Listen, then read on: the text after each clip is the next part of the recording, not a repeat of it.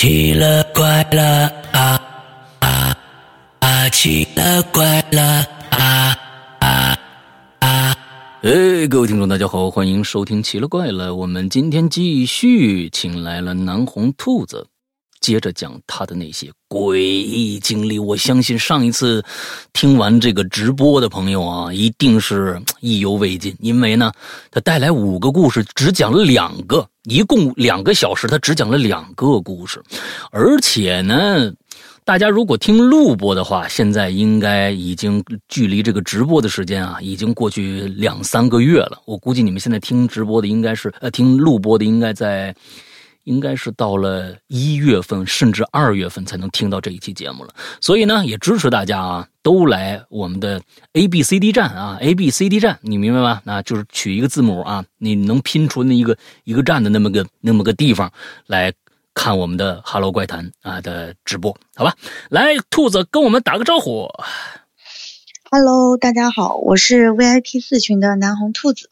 哎，你看，今天我又来给大家讲故事了。哎，楚楚说的非常非常的清楚啊，那来自四群的，哎，这都是有归属的。你看啊，这是为四群在争光的。你看，其他三个群呢，也不应该示弱啊。我就建议大家都呢在那个群子群里边呢，来多传导传导，让咱们自己的这自人呢都来上上节目，行吧？废话不多说了，剩下的时间交给兔子来。好，那咱们开始了。上上一次讲的故事，上一次的故事和这次的故事它是有有关联的。嗯嗯，不需要再再去就是总结一下了吗？我觉得你把关键的，如果今天就是前情提要，跟今天会 有一些关联的某一些情节，可以在这点一下。好的，我觉得嗯，上一次上一次的故事，我觉得大家印象比较深的应该是。那个小女孩嗯，两个小女孩哎，然后她们她们的特点就是笑起来有两个酒窝，嗯嗯，这个就是笑起来有两个酒窝，这个点就是比较重要，后面应该还会提到。好的，然后呃，因为跟跟我的两个儿子有关嘛，然后后来就是为了我的儿子，嗯，然后我就去，我妈带着我去，嗯。去一个小庙，然后找了一个就是有佛缘的人，帮我就是帮我破解了一些事情。之后他有跟我有跟我有跟我提到，就是未来三年未来的三年内，每年的九月初一，农历的九月初一嘛，嗯，都要去上香，都要去上香。嗯，为什么为什么这样说呢？因为他说我家我的小孩嘛，他。跟我本身是没有缘分的，就是说我这个人的命中是就是没有，就是生不了儿子。啊，但是因为我的我的祖辈，就是我的外婆，他们就是对生男孩是有一种特殊的执念，对，所以特意为我求的两个儿子。啊，但是因为我我命中不带不带子，所以我无福消受吧，可以这样说。所以总是在我的，在我的，在我的，呃，命运中，包括我的小孩儿，总是会受到一些干扰。嗯。所以当时那个那个僧人就告诉我，他说把我家的小孩儿，呃，提到佛祖的脚旁，嗯，然后寄养三年，然后去化解化解这个这个这个结，可以这样说。明白。所以。对对，放三年。那么这三年内，每年的九月初一，我都要去去他的庙里面去上香。嗯嗯，我曾经听到过一种说法，也是这种的，就是他修一个假身，他可能是泥塑也好，或者是一个呃纸人也好，或者怎么着，他呢就是跟一个呃，可能把。这孩子的头发一点点的放在这个上面，完之后相当于就把这个东西放在寺庙里，相当于是带他来修行，呃，可能跟这个有点相似的这么个意思。嗯，对对对，嗯。然后这个事情过去，九月份嘛，因为我们去的时候，那个时候正好是农历九月初一。是中秋节，嗯嗯嗯，之后就是国庆，十月份了，十月底，这个事情都过去一个多月了，嗯，然后嘞也没有发生，就是说我的身边也就没有再发生什么奇奇怪怪的事情。嗯然后日子都过得很平很很平淡。十月底的时候，那个时候天已经有些凉了。嗯一个周末，一个周末的晚上，呃，周末白天，我带着哥哥，就是我大儿子，出去玩，在我妹妹家那边。我妹妹家住的离我家比较远，就是单趟的路程要一个多小时。在她家那天，在她家玩的很开心，然后就没有注意这个时间。当我注意到时间的时候，已经是快晚上十点多了。然后哥哥第二天他还要上课，我们不能在我妹妹家，不能在妹妹家留宿。嗯然后就就跟哥哥说，晚上我们还是要回家的。嗯现在已经很晚了，我们现在必须要回家了。嗯因为小孩嘛，他有的时候玩得很尽兴的时候，他就不愿意走，所以拖拖拉拉的时间搞到了十点多。嗯回去的时候，我是骑着电动车带他的。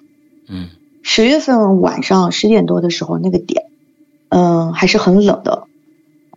然后骑着电动车到我家，就是快到我家的时候，它有一个三岔路口。那个三岔路口呢，有一段有一节路，还挺长的。然后那节那段路的话，不管是夏天还是你什么时候去经过那条路的时候，都是非常凉快的。嗯就是那那一节路，哪怕是你，呃八九月份，就是正是夏天的时候，白天中午走那段路的时候，它那段路是照不到太阳的。嗯你走那段路的时候都是很凉快。那天晚上的时候，我骑着电动车带哥哥经过那条路的时候嘛，哥哥说他好冷，然后我就在路旁停下来了，我就跟哥哥说，嗯，你到前面来吧，你到妈妈怀里面来坐着。嗯就不要坐在后面了。然后哥哥就问我为什么会这么冷，我还跟他科普嘛，我说你看这个路旁边没有小区，它都是树林，嗯因为树因为树多，所以风它经过树的过滤，它就会变得很凉快。嗯那么现在秋秋天了，对吧？而且又是晚上这么晚了，都快十一点了，那风吹过来，那肯定会很冷嘛。嗯然后就就正在跟哥哥聊的时候，就突然后面有一个女的也骑着电动车，嗯然后用很慢的速度追上我，追上了我，然后跟我并肩的一个速度，然后跟我说话，就是跟我搭讪。嗯然后这个女的她穿的是一件白色的那种雪纺的连衣裙，嗯然后披着头发的，就看面相不是年龄不是很大，也就二十出头的样子。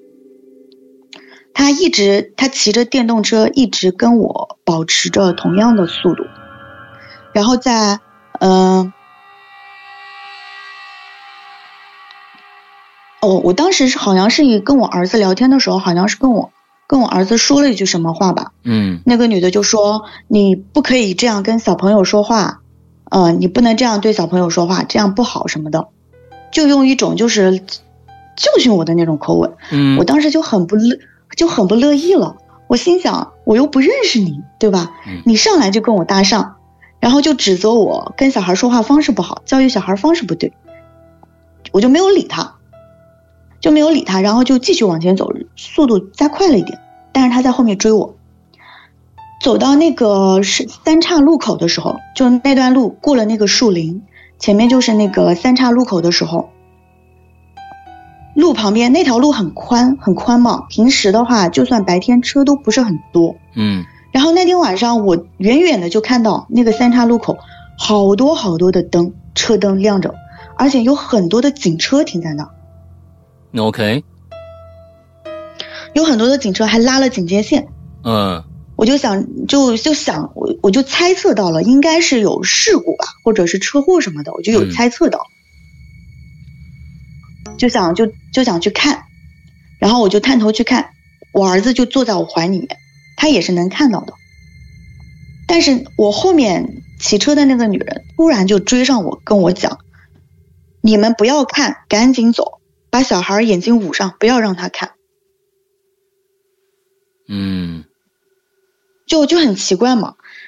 然后我走到那个警戒线旁边的时候，我就看到了一辆就是那种渣土车，非常大的那种渣土车，嗯，它是冲着冲着天的方向，就是我我我的视线，我来的方向是对着他的车屁股的，嗯。他的车头，他的车头是冲着天空的方向，前面像是像是压到了什么东西，骑上去了，然后整个车是斜着的冲着天的方向那种，，OK，倾斜着往上的，我看不到车头的位置，然后我的车就带着我儿子，我的车就慢慢的走，往前走，然后那个镜头慢慢转过去的时候，我看到他骑在另一辆小轿车上面，什么东西？等等等等等等就是，他骑在另外一个小轿车上面。对，就是追尾，应该是追尾，但是没有刹住，哦然后那个车速度太快，骑上去了。OK，明白了。那个那个大那个渣土车骑在另外一个小轿车上面是吧？OK，对对对，嗯他他应他应该是速度压不下来，然后前面的车刹住了，他没刹住，嗯，然后他窜到他是车身上面，嗯整个车头抬起来，冲着那个天空的，因为周围的路灯还有警车非常的多，然后灯光非常的亮，亮如白昼的那种。嗯我从旁边过去的时候，我就看到了一个穿着白色衣服的女人，披着头发，嗯从那个渣土车驾驶座的位置、车窗位位，整个人就直直的，笔直的像一根旗杆一样戳出来了。呃，我想想啊，他这驾驶位，也就是说，这个穿白衣服的人原来是坐在这个驾驾驶舱里边的。由于急刹车，他他头整个撞向那个防挡风玻璃，撞出去了。对，OK，然后他的他整个人，他的头，他的身体直直的，像一一根旗杆一样，就指着，就冲冲着天空。嗯。笔直的，然后因为穿着白色的衣服，所以他的那个血啊什么都看得很清楚，嗯。但是被吓到了，吓到了，然后赶紧把我儿子的眼睛捂上了，嗯。我就走了，因为很很慌张，因为那那一切就是我看到看到那个尸体的时候，看到那个车祸的时候，那那整个过程就发生在几秒钟的时间，我来不及反应。嗯等我捂着我儿子的眼睛往前开的时候，我才反应过来，那个女人跟刚刚和我说话的女人好像穿的衣服是一样的。，OK，我就很害怕，也没有往回看，就一口气骑到家。骑到家的时候，更不可思议的是，我发现我儿子不见了。啊，什么什么？对，我儿子不见了。他本身是坐在电动车前面的，就是坐在我怀里面的。对啊但是我捂着他，捂着他的眼睛，一只一只手骑着电动车，然后过了那个十字路路口之后，我就疯狂的往往回赶。那一路我的脑子都是空白的。等我到了进了小区，到了单元门楼下的时候，我看到我怀里面的儿子不见了。这这，我这问一个题外话，是当时老大老二都在你车上吗？不是，我就带着哥哥，弟弟没有跟着我，啊，弟弟没跟着去。完了之后，关键他还是在你前面坐着，就就没了。对，就突然就没有了。OK，然后我就赶紧往回找，就就掉头往往回找。到了小区门口的时候，我看到我儿子站在小区门口，就站在那儿，而且他旁边还站着一个小女孩我当时就因为因为很害怕，然后再加上就是很突然一下儿子不见了那种慌张的感觉嘛，然后就忍不住我就吼他了，我说你坐在我车上怎么可以自己跳下去呢？我我在责备他，你知道吧？我说你要是从妈妈车上跳下去，你你得跟妈妈说一声啊，你你这对吧？把妈妈吓的。然后然后然后我儿子就说，他说我也不知道我自己怎么下来的。然后我还在后面喊你，可是你不理我。然后这个是这个小姐姐送我回来的，啊，我就看看在他旁边的那个小女孩，但是那个小女孩不是我刚刚在路上遇到的那个小那个小女孩。嗯这个小女孩看上看上去只有十几岁，嗯她也是她也是穿着白色衣服的。嗯然后我对我对她看着，我不知道，我就是我当时很懵，我不知道该怎么跟她去交流。啊，但是那个小女孩就对我笑小酒窝，和我之前梦里的小女孩很像。我就一下子就想到想到我之前梦里的那个小女孩了。嗯她笑，她笑起来有两个小酒窝，就很像。当时到这个地方的时候，我想说，其实前面发生的这所有的一切，包括那个车祸，包括我看到的这个女孩，全都是梦，它不是真的，都是我做的梦。所以，等一下，从什么时候开始的梦，是连你整个去亲戚家的整个这个都是包含在梦里面吗？对，这都是梦。全部是梦。但是，但是这个梦非常的真实的原因就是，我带哥哥去妹妹家玩，这是我每个月都会做的事情。嗯我们回家的时候经过的那个树林，看到车祸的那个三岔路口，都是我每天上下班都会经过的路，，OK 这些都是真实的场景。OK，但是这个，但是这个车祸，就是我遇到的这个车祸，还有我儿子从我车上消失，这一切是梦。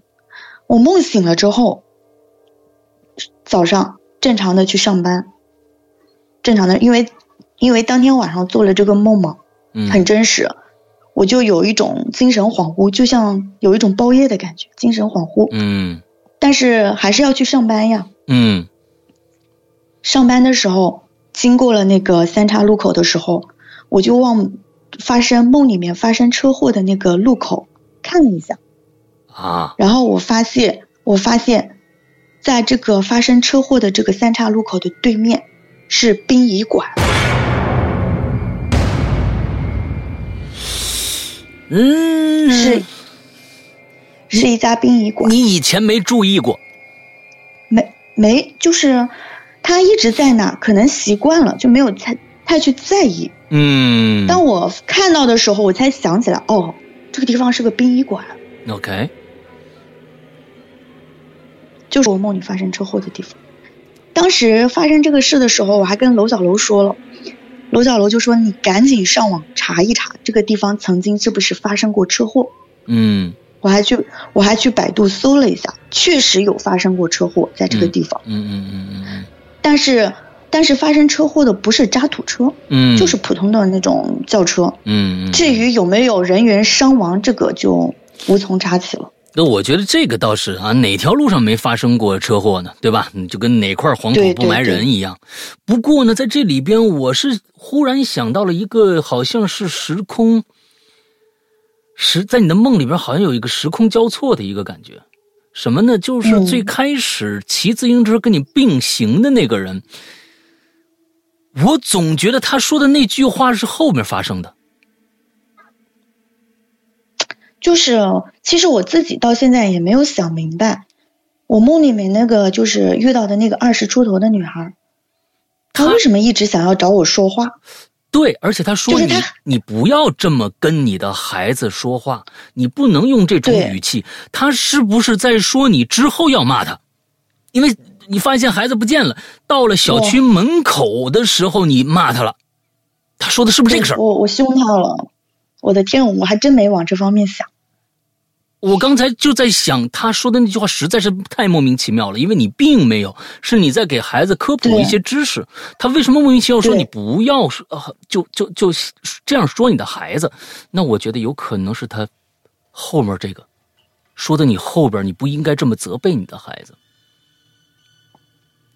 而且车祸上面就是车祸上面那个那个那个尸体嗯跟他穿的是一样的衣服，嗯这一点我也我也没有想明白。啊，还包括后来后来送我儿子回家的那个十岁的小女孩，到底是谁呀、到底是谁？嗯我只是说，我看到她笑的时候，她有酒窝，两个小酒窝，非常可爱，，OK，一个小女孩，然后就让我很快的想到了我之前无数个梦里面出现的女孩，嗯嗯嗯。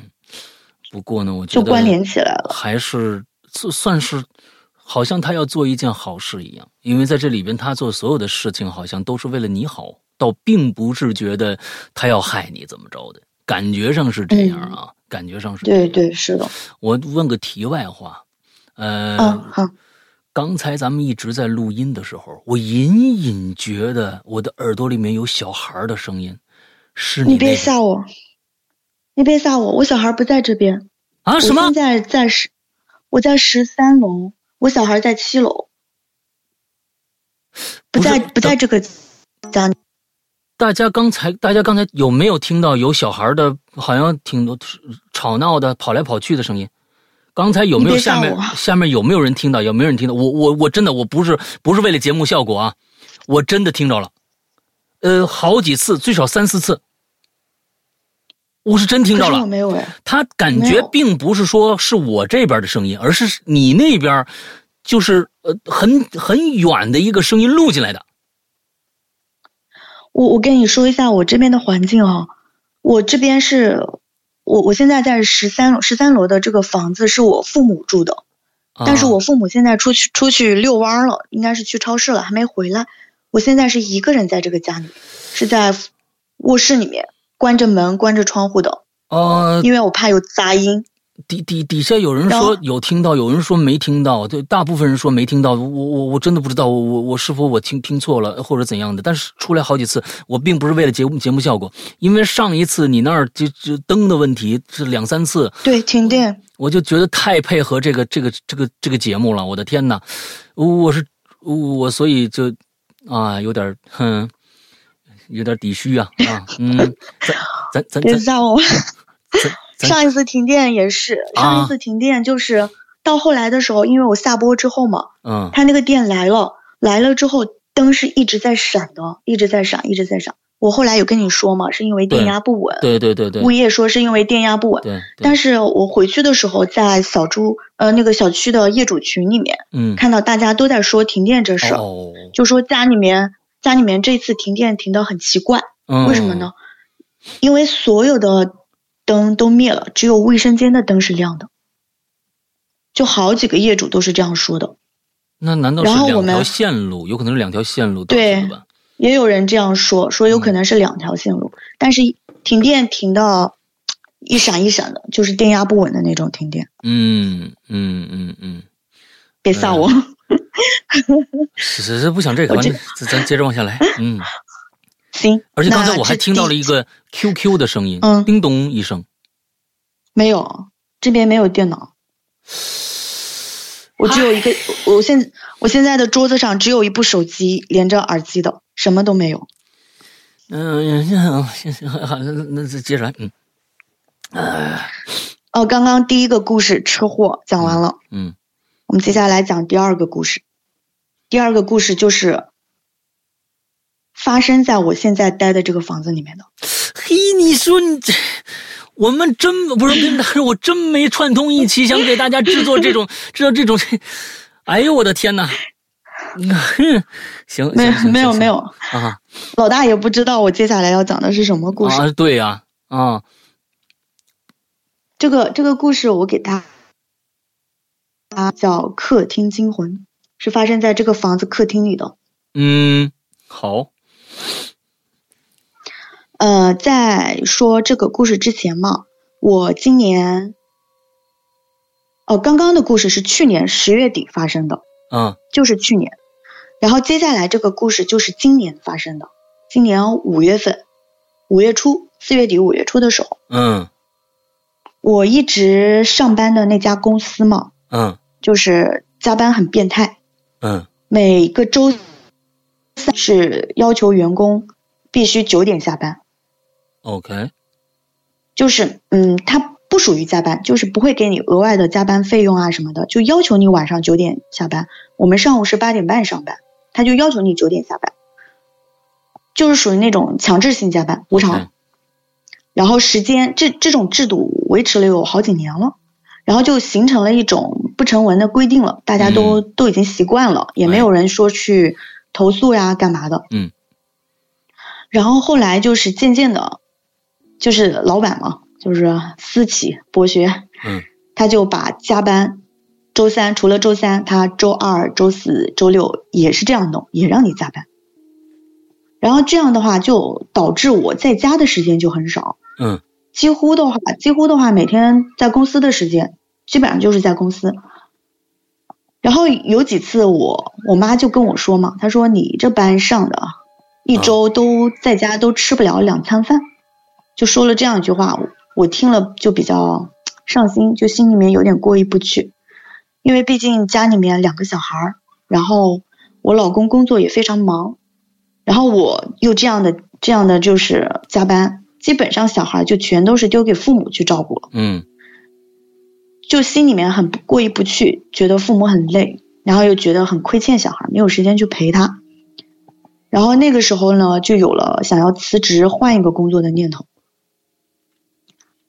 但是一直都迟迟没有下定决心的原因，是因为那家公司的待遇很不错，就是我拿的薪水都挺、都挺高的。OK，对对对，毕竟家里人多，对吧？嗯光靠老公一个人赚钱，那肯定是是不行的。嗯就没有就一直很犹豫。之后就是让我铁了心想要辞职嘛。除了工作上的一些事情以外，还发生过一个小插曲，嗯就是很和往常一样，周三也是加班，加班到九点。加班到九点的时候，同事不就陆陆续续回去了吗？嗯我当时就想就想要留留到九点半，因为那天晚上没有什么事，基本上我回去的时候小孩都已经睡了，我也没有什么事儿了，就想留留到九点半，是因为当时是听公司有员工说，呃，如果加班到九点半打卡的话，会有额外的补助，我还算良心有补助，哎，对，但是必须必须要到要9点半到那个点儿，对对对，然后我就想要贪贪图那一点补助，嗯然后那天晚上我就走的比较迟，到了九点半，然后再磨磨蹭蹭的搞搞电脑啊，玩玩手机啊，搞了快将近快十点的时候吧，我才出的公司。嗯我们公司是并不是那种就是很高大的那种写字楼里面，不是在那种，而是在一一个就是科研楼。这个楼以前是做科研的，嗯它是在呃，我我我知你说的话会不会暴露地理位置？它是呃在一个嗯那个就是搞科学的一个大学的对面。哦哦哦，好啊，就这样模糊的说过去得了，嗯嗯，对对对，他这个大楼以前是做科学研究的，搞科研的，后来就废弃了，一共也就八层楼，八层楼高，里面的设施都非常陈旧了，包括电梯也是很老旧了。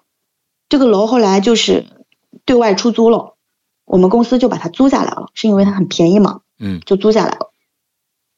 晚上我出电梯的时候，就站在那个电梯电梯间里面等那个电梯。这里就是简单说一下那个电梯间的那个环境跟位置还有氛围。我们公司的前台嘛，灯是始终是亮着的，只有最后走的同事才会去关灯、嗯，关门。那我不是最后一个走的呀，公司里面还有同事，哦还有还有其他的同事，好能卷啊，嗯 对，就很 是的，是的，啊我很能卷。嗯我们那边的程序员经常熬夜加班的。啊然后我出了前台，前台外面就是个大厅，但是大厅的灯它是关的，嗯。所有的光源，所有的光源都是来自前台。嗯。我就站在那个大厅里等电梯，嗯。电梯门上面是我自己的影子在上面，嗯，我的影子照在那个电梯门上，光源是是从我的左手边嗯。前台那边透过门照过来的。我看了一下那个电梯的位置，在一楼，它在往上上嗯，我在五楼。电梯比较老，它虽然只有五层楼，但它上来很慢。我就低头玩手机，看了一会儿手机之后嘛，感觉电梯怎么这么长时间没上来？然后我又抬头看了一下，但是我看到电梯门上有两个影子，两个人影，嗯而且那个人影明显不是我的。，OK，是是我我我感觉他是个男人的影子，但是我回头看的时候，我旁边没有人，啊，我以为是我同事，很清晰的一个影子，我以为是我同事，我我看了一眼没有，然后这时候叮一声，电梯就门就打开了，嗯。对对对，我犹豫了一下，我还是进去了，因为我没有多想，可能就想是不是我看花眼了还是什么，就进去了。嗯然后就回家了。回家之后就越想越不对劲，就就就有点后怕嘛。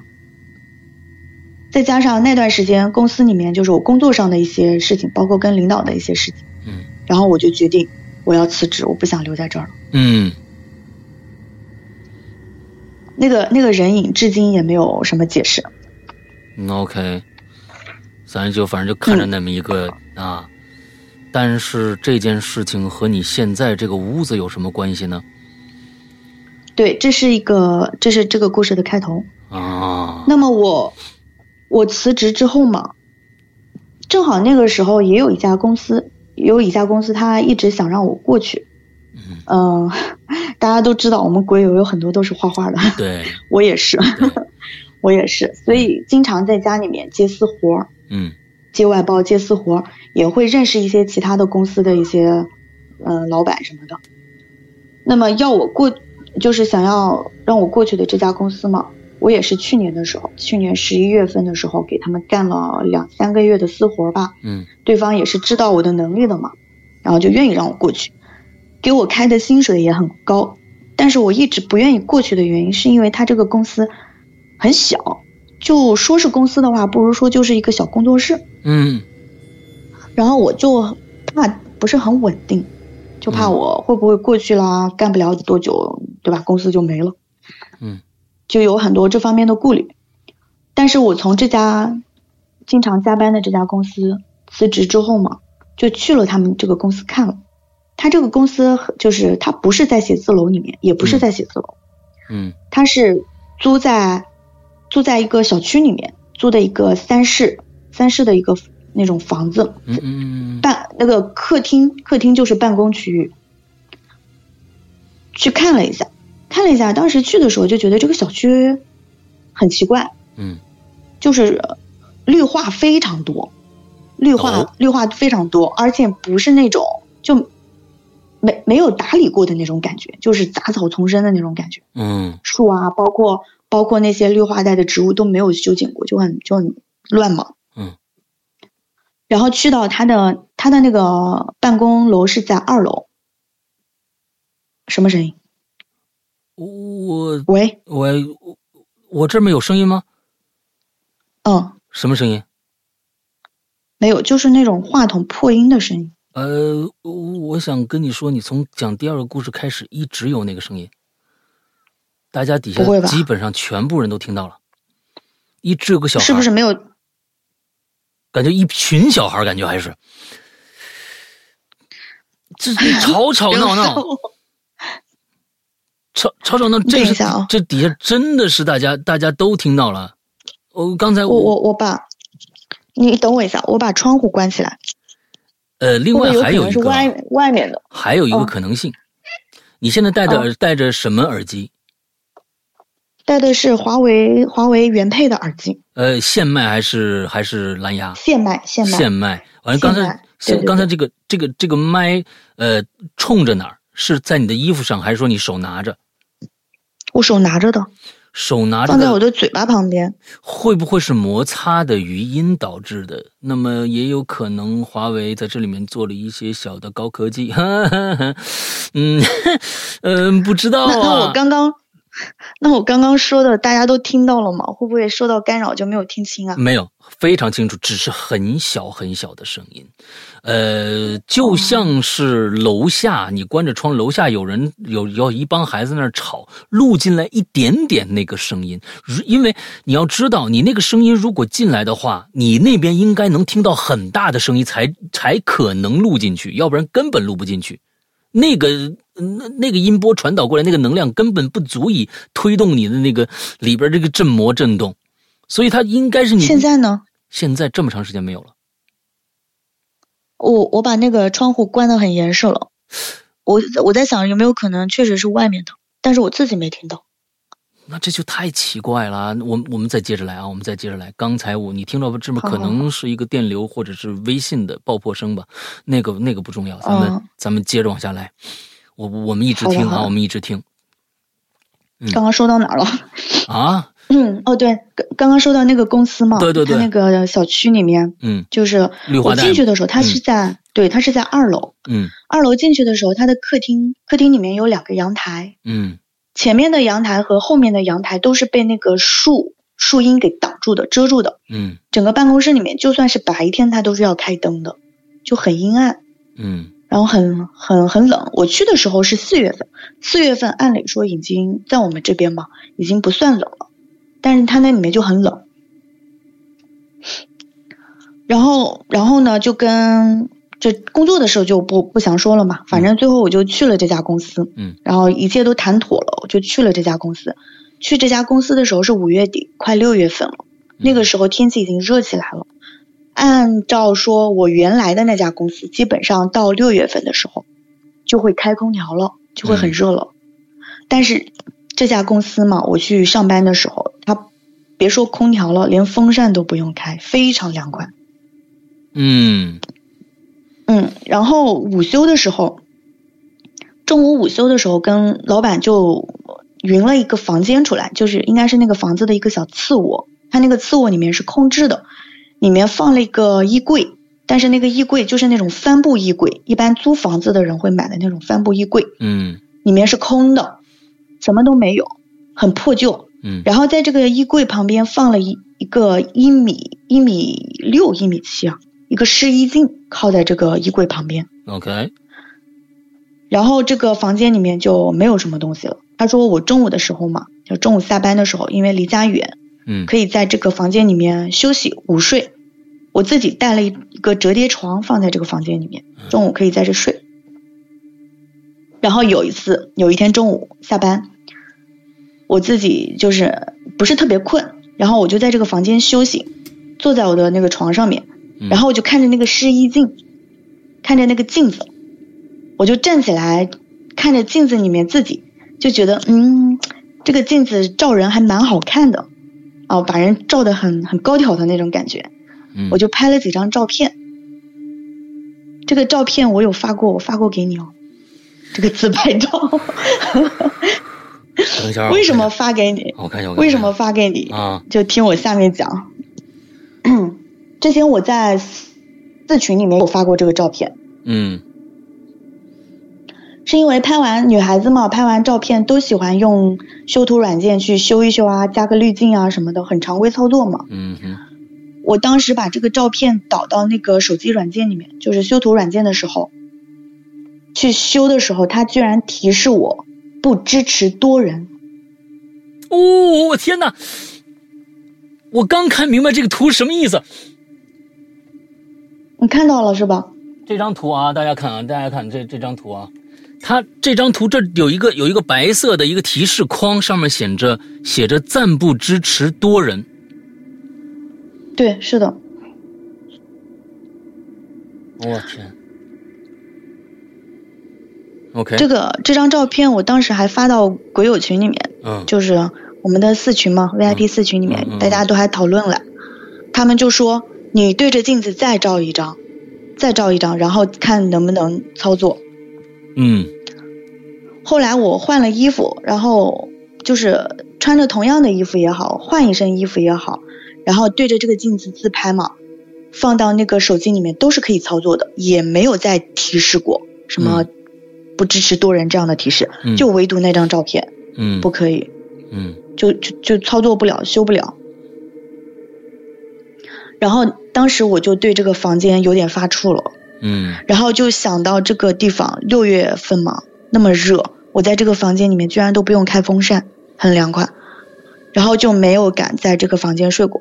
嗯，之后也也有侧面的跟老板聊过这些事情，也有侧面跟老板聊过这个事情。老板就说，嗯、咱们月底就会搬了，搬到写字楼里面去，嗯在这边也就是暂时的就是办公了。嗯后来也没有到六月六月底吧，六月十几号吧，我们就搬了，搬去写字楼了。嗯。我以为这个事情就此结束了，嗯。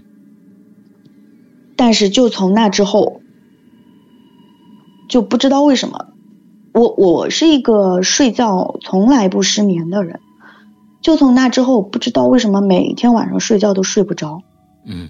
就失眠，再加上因为带着小孩睡嘛，小孩很吵很闹，就我本来很困，但是小孩把我闹醒了，等到他睡着的时候，我的瞌睡已经没有了，就睡不着了。嗯就是这样的一种状态。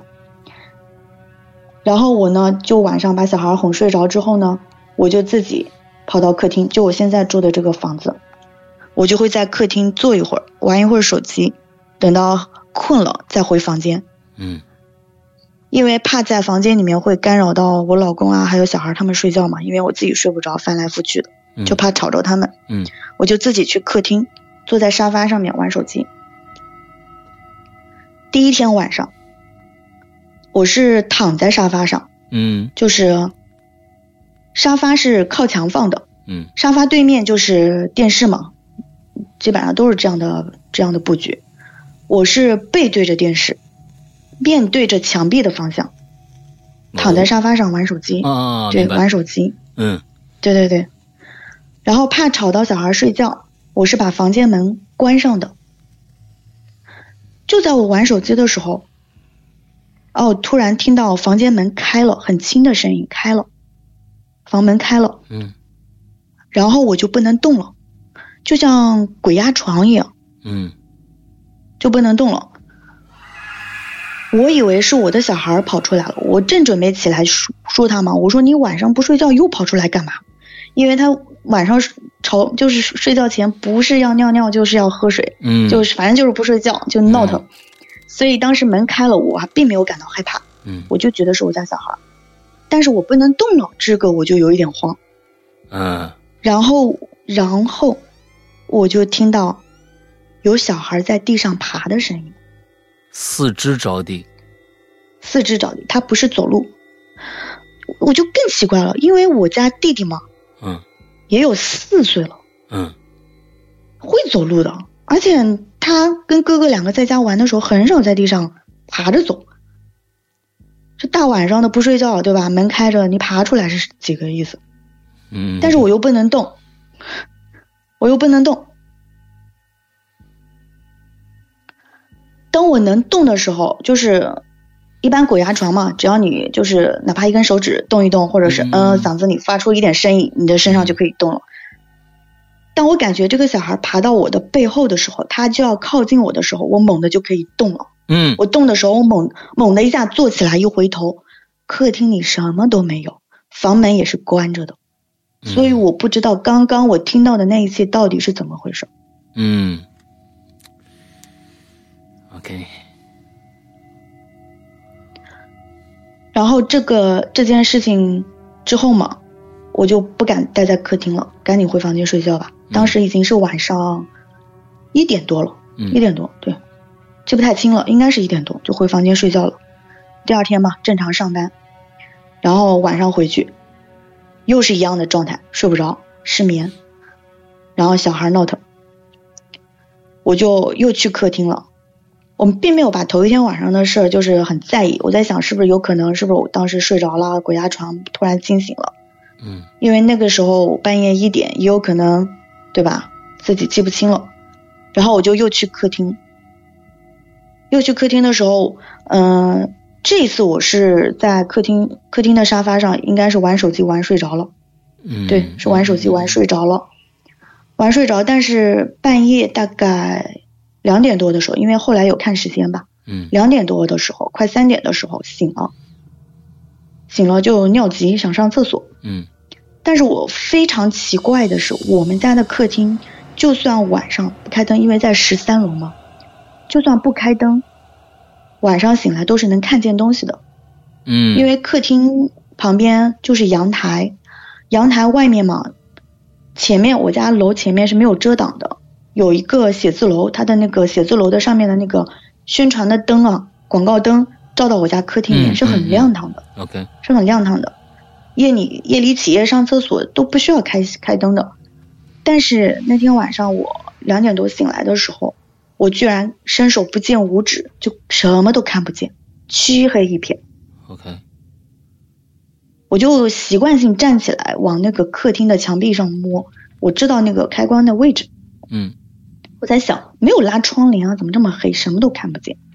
摸到墙壁，摸到了开关，但是按不动，嗯它是硬的，就很奇怪，按不动，怎么按都按不动。然后我就就就顺着墙继续往前往前摸，客厅旁边就是饭厅嘛，摸到那个饭厅饭厅墙壁上的开关，这层开关可以打开了。啊打开之后，它那个灯不是啪的一下全亮，不是突然一下就是非常亮堂。这是皮蛋儿吗？对对对，皮蛋叫一声，它那个灯不是突然一下亮的，它是慢慢慢，就像那种渐变式的那种亮的，嗯就很奇怪，从亮起来的那慢慢亮起来那样那样的是吧？对对对对对对，也就是说我的能见度是从旁边慢慢到远处的那种。嗯，就在这个亮起来的这个过程中，我看见我们家的饭厅里摆满了花圈。我去，啊，这个我就在想这个东西里面有个啥，有个人坐在那儿，我都觉得啊，好吧，啊，嗯，然后那个亮一一直亮到客厅的时候，那个花圈从饭厅到客厅摆满了。然后你知道吗？在客厅中间，地上躺着一个人，是我自己。什么？我看到我自己躺在客厅里面。OK，嗯，之后之后就猛的一下，就是就在我看到我自己躺在躺在客厅中间的时候，我猛的一下坐起来了。嗯，而且坐起来的时候，我就是躺在客厅地板上的，我就坐起来了。我说我刚刚刚是在做梦吗？但是嗯我不应该是睡在地上的呀。然后看了一下，看了一下客厅的钟是快三点了，两点多，对，快三点了。哦，这就是第二天晚上在我家客厅发生的事情。所以你根本不记得你曾经从卧室的床上起来以后，躺在了客厅里面，摸着黑躺在客厅里边躺了那么长时间。你起来的时候，灯是亮着还是关着的？我是在客厅沙发上睡着的，不是在房，不是在房间，因为怕吵到小孩睡觉嘛。哦那段时间不是躺在睡眠地上，很差。对，我是躺在沙发上的，所以呃，呃灯是亮着的还是关着的？灯是关着的，所以睡觉。对，你完全没有这个记忆，就怎么出来到沙发上？没有，没有。然后当时起来的时候，我还在想，从地上起来的时候，我还在想，我是从沙发上滚掉下来了吗？哦，就是就很奇怪，因为我当时看到自己躺在客厅里面，就在我看到我自己的那一刻，猛地坐起来了，就是就像那种魂魄穿回去的那种感觉，就就从客厅上客厅地上坐起来了。之后，之后就那段时间身体就出现了很多状况，嗯，身体不是很好。嗯，还是六月份，对，还是六月份的时候，快六月底了，快七月初，就有天半夜，突然就是，我说不出来身体的哪个部位疼，它就是在胸腔的位置，嗯胃的旁边，又是在腰，但是又在腰上面一点的位置，嗯。剧痛无比，剧痛无比。然后半夜的时候，两也是两也是那个时间段时间段两点多的时候，然后就疯狂的吐，而且吐出来的都是黄色的水，然后就把我就把我把我老公吓着了，他就带我去医院嘛，然后做了检查，医生就问有没有可能是肾结石啊或者导致的，但是检查了一遍之后都没有，就没有发现什么症状嘛。嗯 当时当时去医院检查的时候，那个英子姐还知道呢，嗯她还跟我说肾结肾结石一定要多喝水，嗯嗯多运动，就跟我跟我讲了很多，挺关心我的。嗯 最后诊断的就是肾结石，但是哦实际上并不是的，我感觉不是，因为他肾结石的话，如果痛到那种地步，都疼到吐黄水了，他应该是要就很严重了。但是他后来自己就好了，我也我也也没有吃药啊，也没有做手术，就很快就好了。到石头就排天亮之出来了吗？后就好了还是怎样？也没觉得他有排出来。夜里两点多疼的吐、哦吐了，嗯然后是四点多去的医院，去了医院做完检查之后，到了早上太阳出来了，因为夏天嘛，太阳出来比较早，六点多天亮了，就开始就好了，就不疼了，然后就回家了，嗯就来的很突然。，OK，之后之后我这个事情过去之后嘛，哥哥就我我大儿子哥哥，他也半夜的时候喊肚子疼。嗯，就半夜的时候喊肚子疼，我就问他，呃，怎么怎么搞的？他我也不知道他是睡迷糊了还是醒着还是做噩梦，嗯他一边疼一边说胡话，他就说，嗯、半夜也是半夜的时候，几点不记得了，我我感觉应该也是那个时间点，两三点的时候，他就在那喊，他说有有有一只手，有一只手在厨房里面，出出出来了，出来了，就这样断断续续的说说这些话。然后我说我说儿子你别吓妈妈，你说啥呢？咱们咱们在睡觉来着，大半大半夜的，你别瞎说。然后他就说出来了，从锅里面，你看你看你看一只手。哎呦天哪！然后我就把他拍醒了，我说别别别别别别吓我。之后他就说他肚子疼，呃，然后就一直喊肚子疼肚子疼。然后我就给他揉肚子，揉肚子揉了一会儿之后吧，就感觉到他就开始在发烧了。嗯就感觉他在发烧了。发烧的时候又又开始说胡话，我说你这不行，你这白天如果烧狠了，我们还得去医院，因为小孩发烧嘛，小的时候发烧，经常发烧，就是比较有经验了，嗯就给他先开始物理退烧呀，给他贴就是贴那个退退烧贴啊，然后量体温啊，干嘛的，基本上折腾了一夜都没睡，就人很疲劳。